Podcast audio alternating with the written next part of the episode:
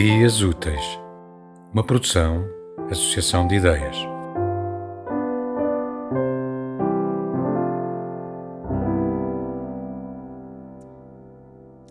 ¿Alguna vez en la vida se te ha ocurrido desayunar poesía?